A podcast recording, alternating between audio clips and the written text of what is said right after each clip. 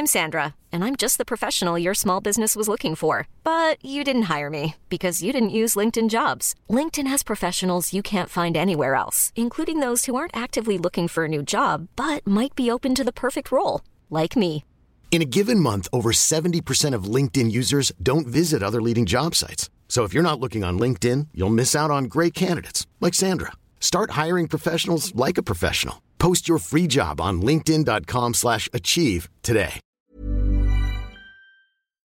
En ce moment, j'écris le seul avis qui compte dans un café Montmartre 3 où je paye littéralement 7 euros pour un match à la thé, ce qui me donne peu ou prou envie de me défenestrer, ce que je ferais volontiers d'ailleurs si ce café, que dis-je, cette arnaque à baie vitrée, n'était pas au rez-de-chaussée. Jingle.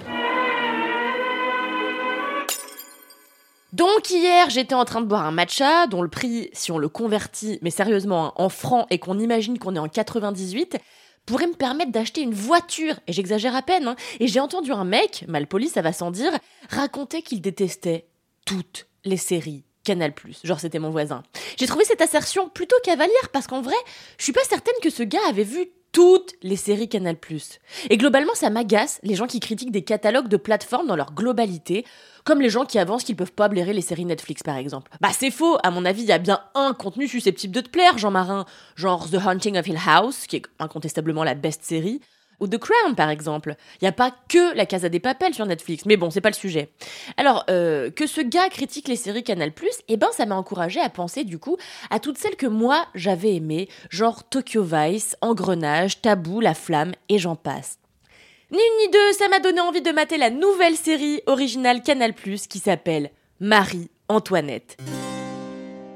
Un programme en partie réalisé par Deborah Davis, la scénariste derrière La Favorite, le film de Yorgos Lanthimos qui à mon sens est l'un des meilleurs de ces dix dernières années. Un programme donc qui raconte évidemment l'arrivée de la reine rebelle à Versailles. On suit alors la jeune Marie-Antoinette, archiduchesse d'Autriche, princesse impériale et princesse royale de Hongrie et de Bohême, qui doit quitter sa mère pour épouser le dauphin français, lui faire une foultitude de bébés mâles et ainsi assurer la descendance du dit mal royal. Sauf que vous connaissez l'histoire, pour Marie-Antoinette, une jeune femme qu'on décrit comme fougueuse, avec un esprit libre et révolté, rien ne va se passer comme prévu. Son mari la méprise quand il ne se désintéresse pas complètement d'elle, refuse totalement de la toucher, de lui parler, de l'écouter ou de créer la moindre forme d'intimité avec elle, ce qui lui est évidemment reproché à elle, hein, la misogynie, tout ça.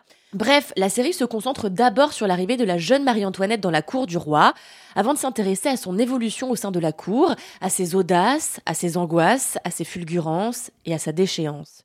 On assiste à la naissance de sa relation compliquée avec son mari, le futur roi de France, aux avances que lui fait son beau-père, qu'elle appelle papa roi, et surtout à sa rivalité avec la comtesse du Barry, qui cherche à lui mettre des bâtons dans les roues chaque minute que Dieu fait. Ce que raconte Marie-Antoinette, c'est que Versailles était un repère de vipères où personne, surtout pas une femme, n'était en sécurité.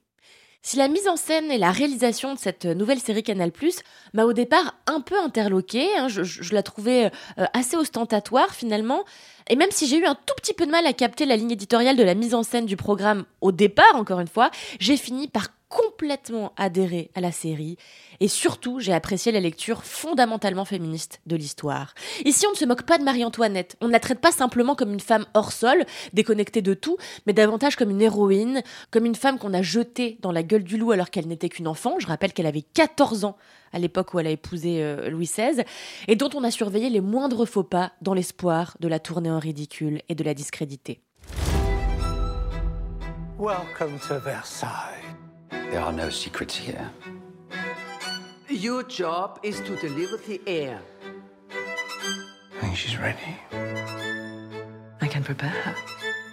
Ici, Marie-Antoinette est une vraie héroïne, complexe, double, trouble, ambivalente, capable de force mais aussi de beaucoup de fragilité, et on n'hésite jamais, et c'est ça qui est passionnant vraiment, à explorer sa santé mentale en plein désordre.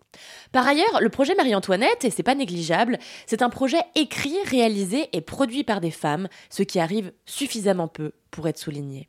Ici, on est très loin du Marie-Antoinette de Sofia Coppola, qui, si vous voulez mon avis, est l'une des pires choses qui m'ait été donné de voir. hein. D'ailleurs, j'en profite pour glisser que je déteste tous les films de Sofia Coppola, qui d'après moi fabrique le cinéma le plus blanc qui soit et me donne envie de me mettre au milieu d'une route à attendre qu'une voiture me roule dessus. Hein. Ce sera toujours moins douloureux que de mater Virgin Suicides. Bref, cette mouture de Marie-Antoinette est fondamentalement féministe, intimiste. On est vraiment, vraiment au cœur de la psyché de l'héroïne.